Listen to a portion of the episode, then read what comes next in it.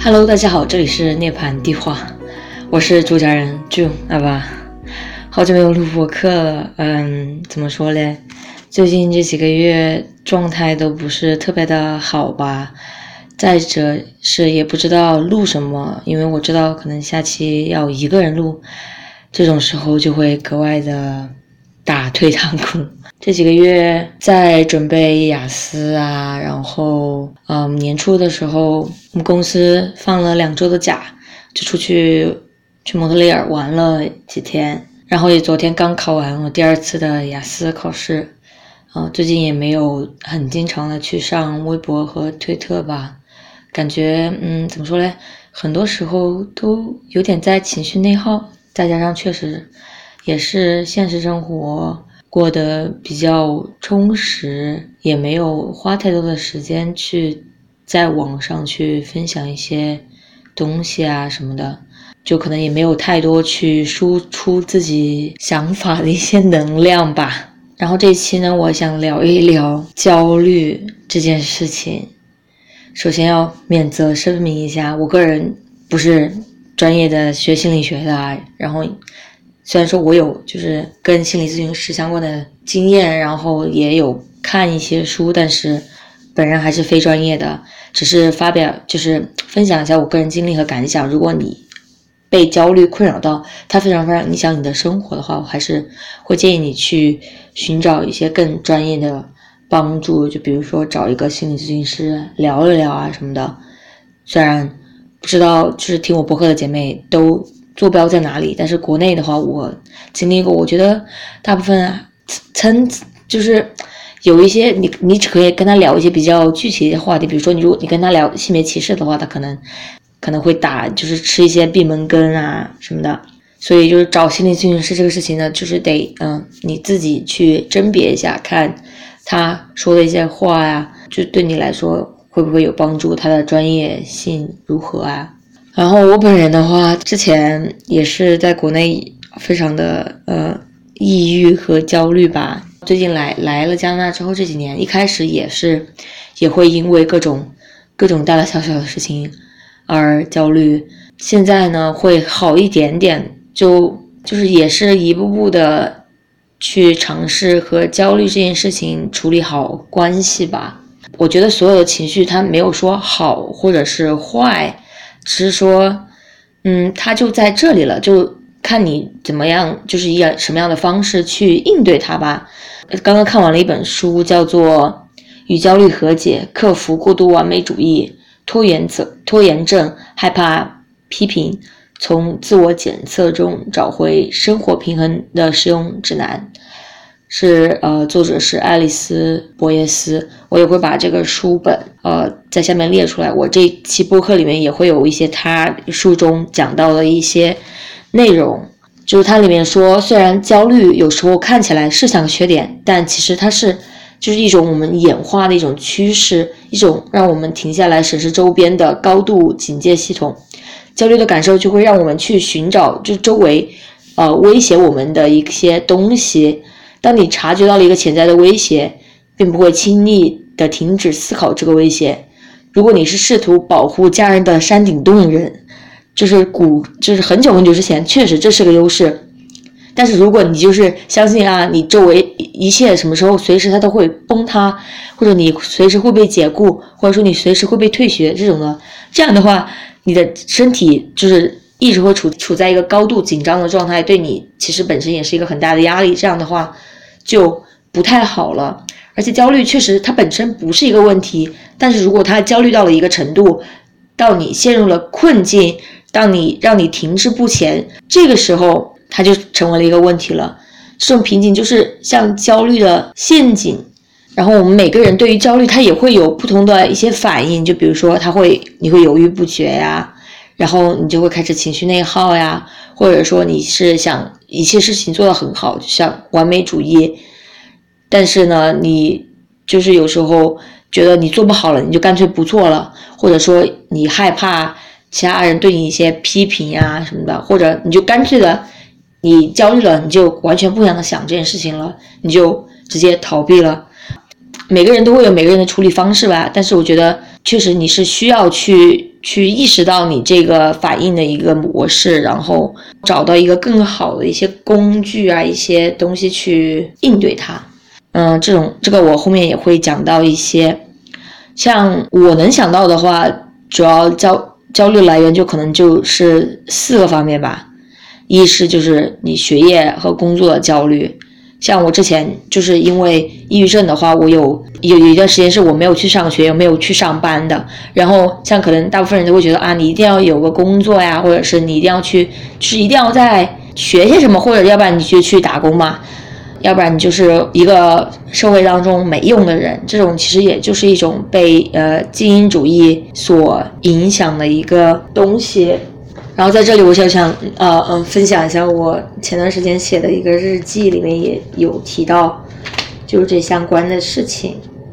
我就是有一段时间会被为自己找不到自己热爱的事业而焦虑，然后我就会去问别人，就是你怎么找到？就是你目前就是你喜欢的职业的，然后前段时间我两个朋友来，嗯，我家玩，他们都是在加拿大长大的一个本地人，就会问他们会不会喜不喜欢现在的职业，以及以后会不会继续做做下去，他们都说会。然后一个女生是她在学术方面很擅长，从小就有做相关人的练习，然后有那个环境，也有人去一起鼓励她，然后去 push 她，所以到了大学了以后。这个事情对她来说就不算很有挑战性。然后现在虽然是一个大学生，她在政府部门去兼职，去给一些难民的一些人去做他们的文档呀什么的，检查他们的文档之类的。然后我另一个朋友，他是现在是学的护士，但是他一开始学的是急救人员，后来发现不太合适，就转去。呃，当护士了，他现因为呃，护士在加拿大也是相对来说收入还算可以的一个职业吧。他也挺喜欢他现在的工作，也觉得他的是这个工作很让人满足。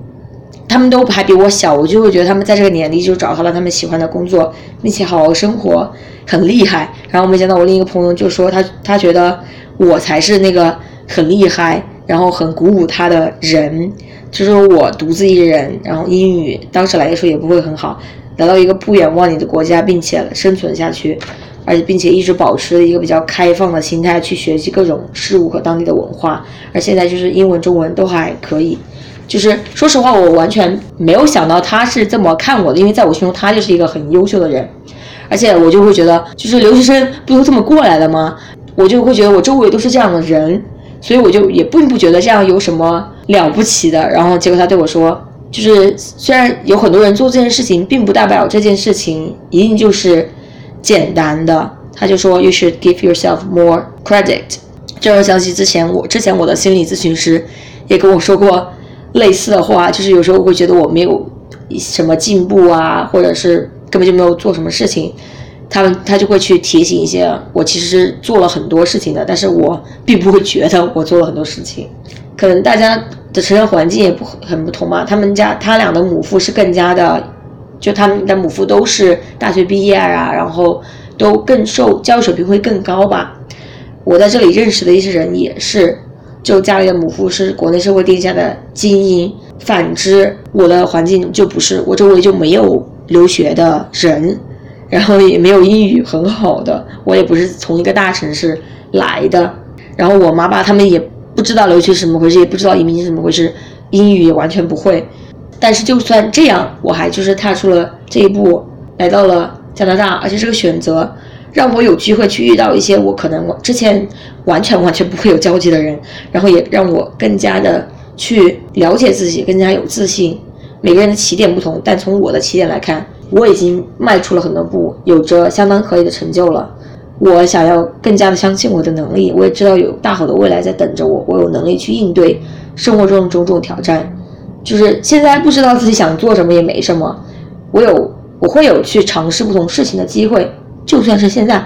然后放宽心态去体验，去好好生活。就是我之前啊自己日记写的，就关于学业和工作方面我的一些困惑吧，一些焦虑吧。第二个可能就会是金钱的焦虑，可能大家都会有吧。然后像我可能算是比较幸运，虽然说我家里不算特别有钱，但是也是可以供我出来留学。然后虽然我爸前两天还跟我打电话，他说。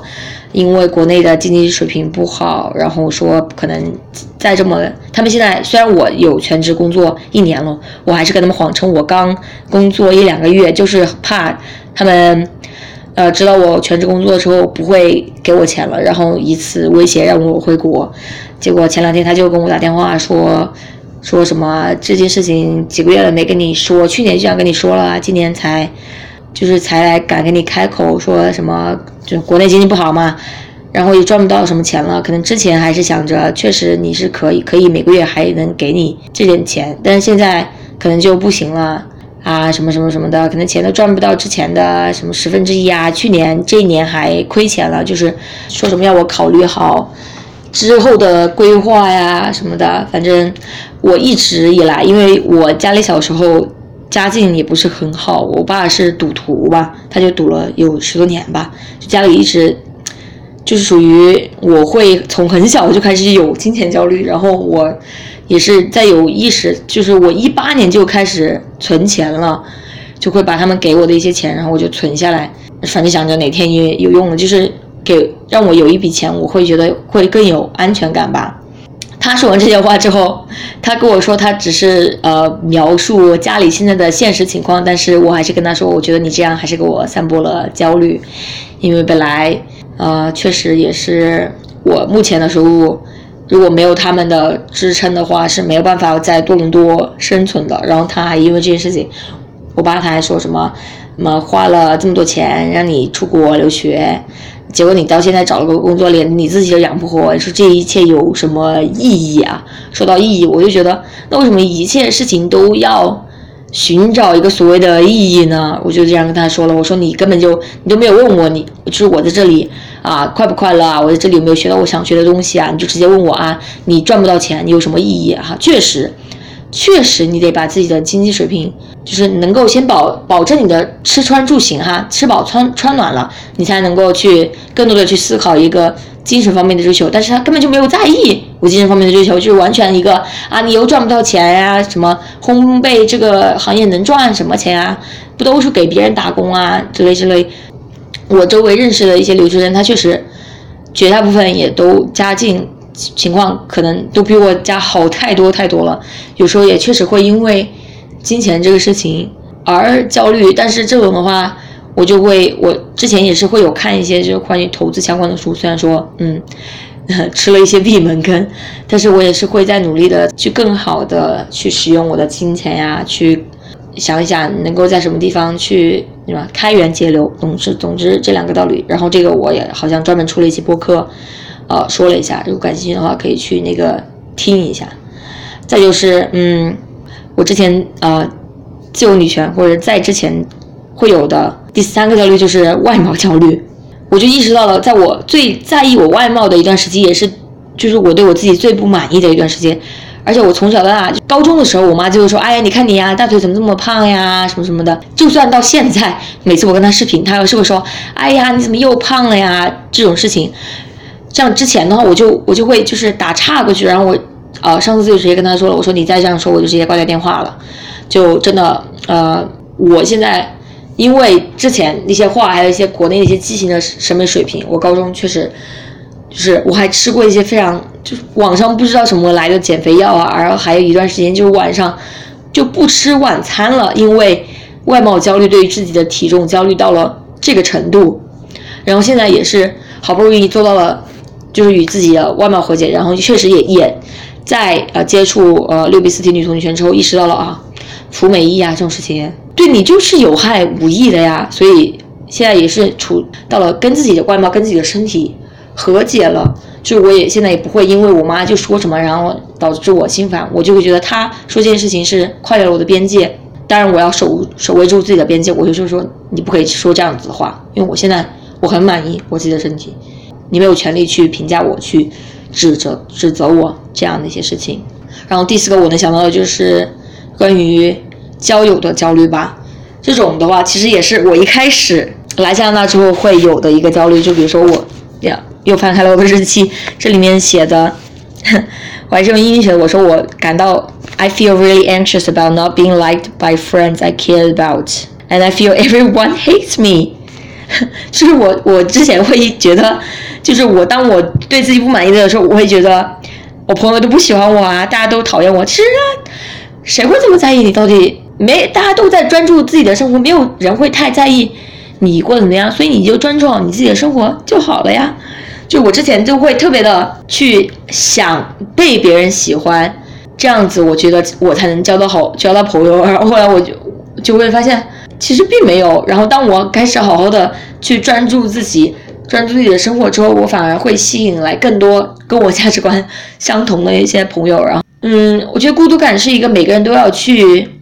处理的一个事情吧。我就觉得孤独感确实是一件也很正常的一个情绪，也没有。时不时的去想一下没什么，但是你终究要意识到这是一个生命的一个常态，因为没有谁能够陪伴你，就一直一直陪伴你，只有你自己。缓解了我交友焦虑的一个方很大一个方面，就是我更加的学会了与自己相处。因为我之前的话，如果说我有一段时间，如果说我不需要上班，我不需要学习的话，我就会觉得我很难去安排我的时间，然后我就会。想很多其他的事情，然后那种事情就会让我焦虑，然后让我觉得没有办法一个人待下去。但现在我觉得一个人相处他挺好的，就是我可以享受和我自己相处的时间，我也可以享受和我朋友的社交时间。我就觉得这种就是一个比较好的一个平衡。像之前的话，我就会一直想着啊，别人到底喜不喜欢我呀？我到底能不能交到朋友啊？像这种就这种心态，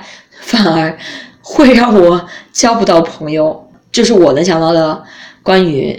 你会对哪个东西，就是我我个人啊会焦虑的一个四个方面吧。然后接下来想聊一聊焦虑的原因。我看这个书里面，他想他他提到了一个完美主义，而且你这种时候会有一种全或无的思维模式。你们说焦虑的完美主义者尤其陷入尤其容易陷入困境，因为焦虑会使人的思维更加僵化。当你选择了无，你的成功成功速度会减缓，因为你回避了许多新的事物；而选择了全，则可能会导致一次做太多事情，使你感到疲惫，并因为你太疲惫而出错。抓住抓住这种思维错误，并学习寻找中间值，将有助于缓解你的焦虑。全或无的出现，往往是伴随着对事物发展的负面预测，这是焦虑者们的主要思维偏误之一。焦虑的完美主义者经常被以下三者的强烈组合驱使着去努力工作、报复、责任感和若不加倍努力就会导致灾难的焦担忧。而一旦某些事情无法按照计划进行，他们就可能成为只要我更加努力就好的这种错误思维的受害者。不是只有焦虑的人会有这样的思维错误。举例来说，人们一次一次的就是戒烟失败啊，或者怎么样失败，这种思维错误也是。原因之一，就一旦一旦就是他们这种呃尝试的失败，他们就会跳到一个结论，说无法成功的原因是因为不够努力。他们发誓要更加努力，却没有采取任何适当的策略。客观来说，要有适当的策略才会带来更多成功。陷入这种思维陷阱的人，往往会不断尝试他们失败的策略，并期待有不同的结果。像这种话，之前也会有，我有一段时间，现在也会啊，我就。我没有办法在家里学习，因为对我来说，家里就是一个放松的地方。后来意识到了，如果说家里对我来说是一个放松的地方，那我就去一个给自己创造一个学习的环境。然后现在我就会在我要学习或者是要去看书的时候，去图书馆呀，或者是直接去一个咖啡店呀，去找一个专门的能让我静下心的环境去学习。就是我在家里面学习，也并不是因为我。不够努力，或者是怎么样子？那完全就是因为他在我的思维模式里，他家就是一个应该放松的地方，我就不想再用他这个环境去学习或者去干一些其他事情，而且这也并没有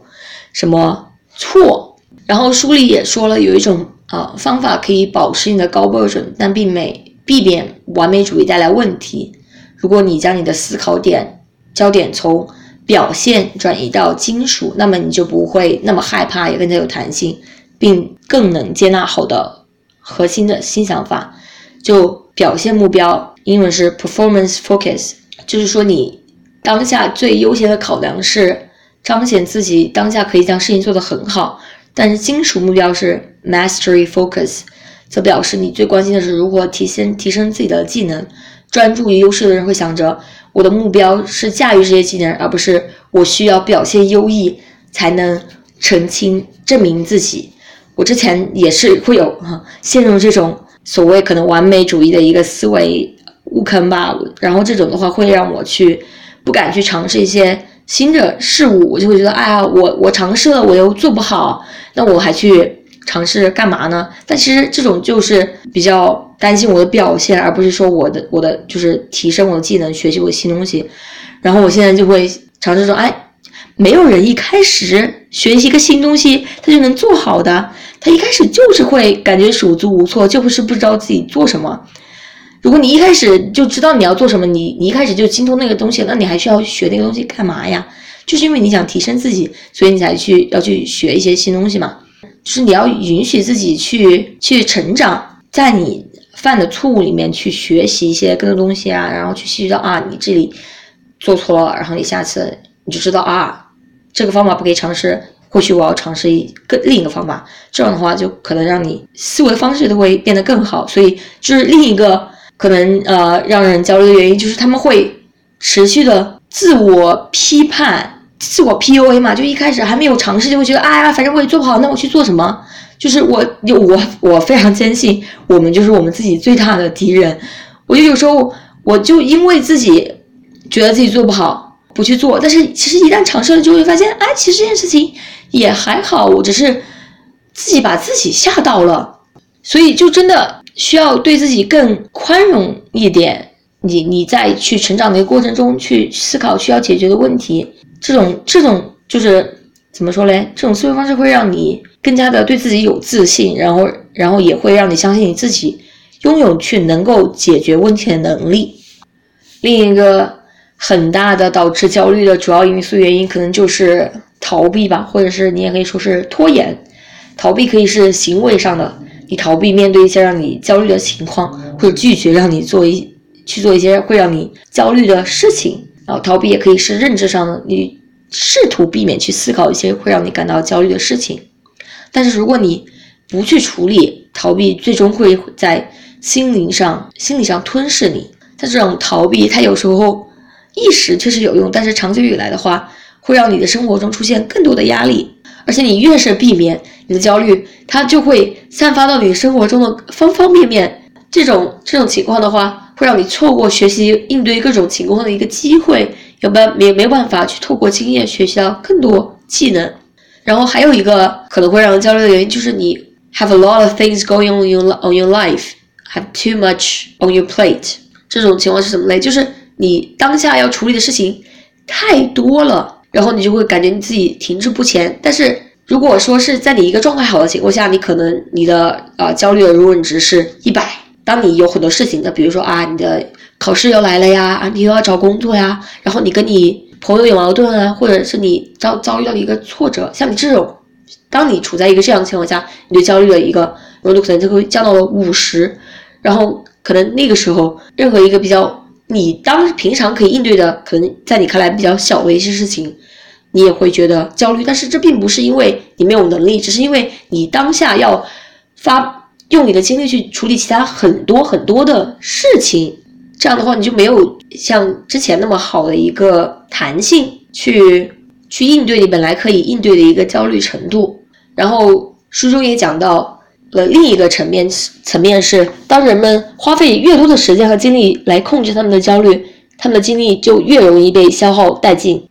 当你的精力被消耗了之后，你就可能没有没有没有时间去处理你生活中的一些其他方面的一些事情，然后这种的话就可能会会导致你 更加的去焦虑，因为你没有办法去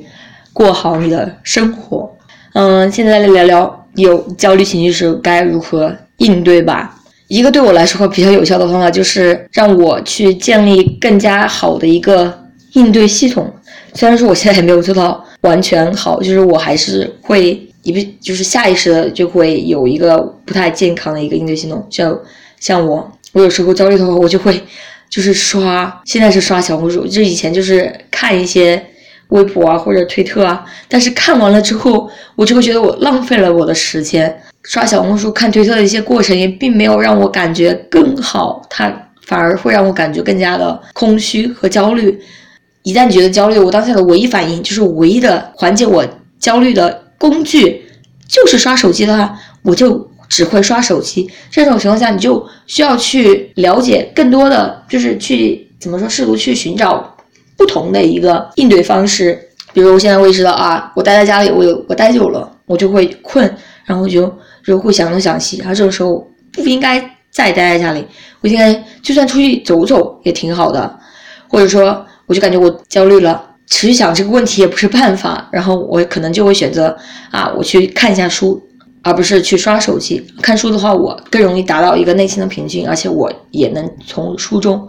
或多或少学到一些东西，去建立一个不同的应对方式。其实下次下次你焦虑的时候，你会想，哎，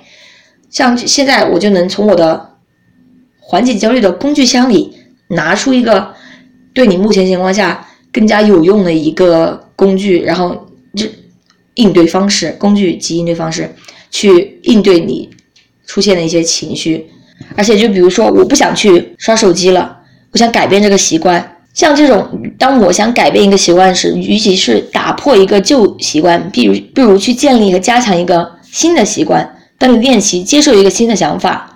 这种新想法最终会开始自动出现，过去会触发你旧思维的一些情境，现在也会触发你的新想法，而且心理和行为的转变是，就是其实毕竟他们是一起的。当你开始改变了行为，就即使是非常微小的一个行为，就比如说你改变了一个不同的应对方式，可能比你之前的稍微好一点点，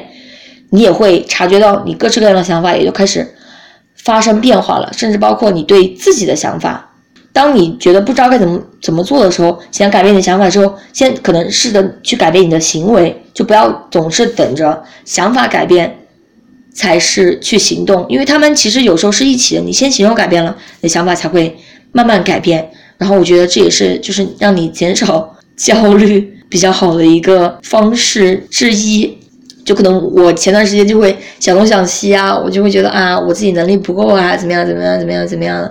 这种情况下，我就下班了，去图书馆学习，学习两个半小时之后，我就感觉好多了，就是内心也更加平和了，因为我知道我自己在脚踏实地的做事情了，并不我并不是只是在去去空想啊，去就是干焦虑。昨天听了一期播客，里面讲他的播客题目是《Psychology of Your Twenties》，关于就是怎么样去停止去担心你的未来，里面也也有说一个方式。就当你焦虑的时候，你会，你可以去每周安排一个特定的时间，就比如说哈，周三下午三点，我会给我自己二十分钟时间，专门去想焦虑这个事情，然后写下你的让你所有让你焦虑的事情，然后二十分钟一过，你就把这件事情完全放下，完全不想这件事情了，继续的过你的生活。像这种，我没我个人没有试过，但是如果对某些人有用的话，你也可以去去试一下。还有一个可能比较好的去应对焦虑情绪，是以一个更加健康的一个心态去对待情绪，不要不要当它为洪水猛兽，也不要去一味的直接去压迫自己焦虑的情绪。就可能我之前的一个情况是，我试图表达情绪的话，我的母父只会去就是去打压我，然后会让我觉得啊，我不应该去表达自己的情绪。然后有时候我觉得焦虑的时候，我也会下意识做出反应啊。不应该感到焦虑，有什么可焦虑的？但是有时候有些事情就是会让你焦虑，就像我之前前面说的，它也并不一定是一件坏事。你可以利用你这个焦虑的情绪，就比如说去更让你有动力的去做一些其他的事情。书中有一段还让我觉得挺有感触的，就感觉跟我之前的一个经历还挺像。他说，当你没有如想象中那样快速取得成功时，你是否感到挫折？例如，毕业搬到伦敦之后，他花了作者花了一个月才找到工作。当时对这对他来说，就像是永远找不到工作。他当时就像一块压力很大的行尸走肉，计算着还没有收入之前自己花掉的每一英镑。毕业后又在一个新的国家找到人生第一份工作。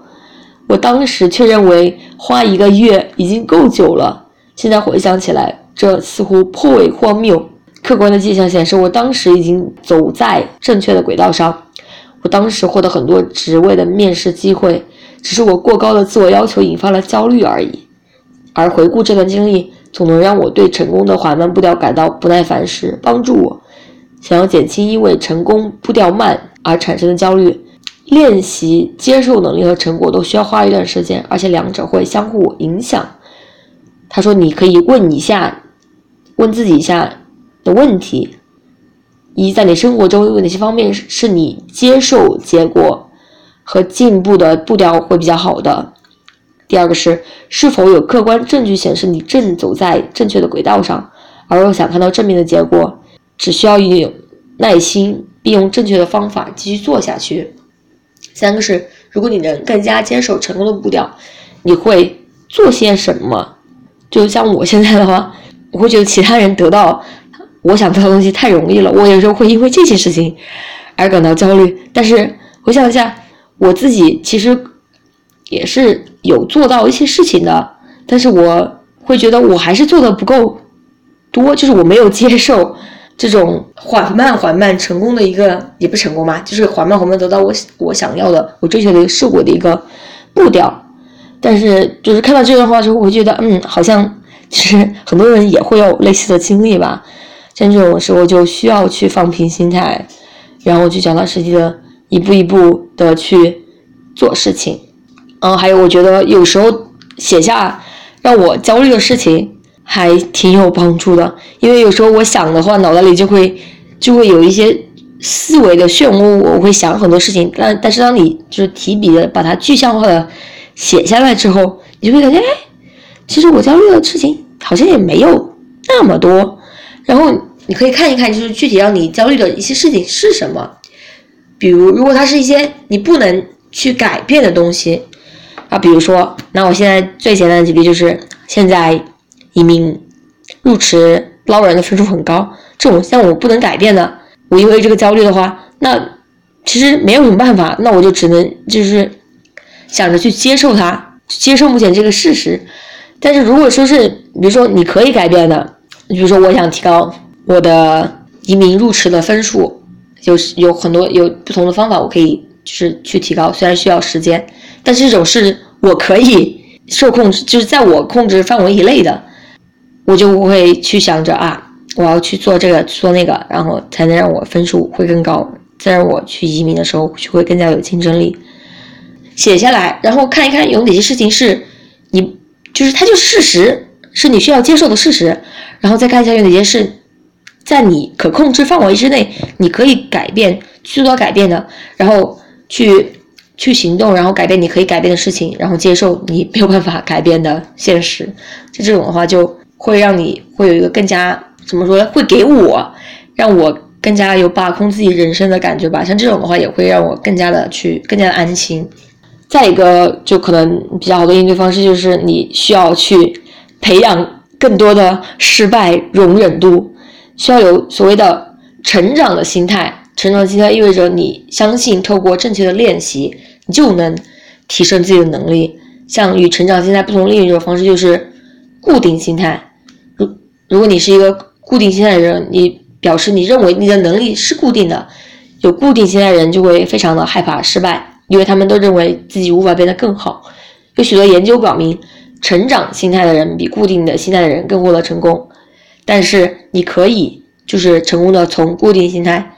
变为成长心态，就是我之前呃。呃，焦虑的时候也会觉得，哎，反正我就这样了，那我还做这个干嘛呢？我有时候也现在可能现在有时候这些想法也会就是跑到我脑子里面，但是我可能现在会尽量的去转转转变到一个成长的心态，而且我过去的啊经历也证明我是可以成长的，而且我相信我会继续成长。像这种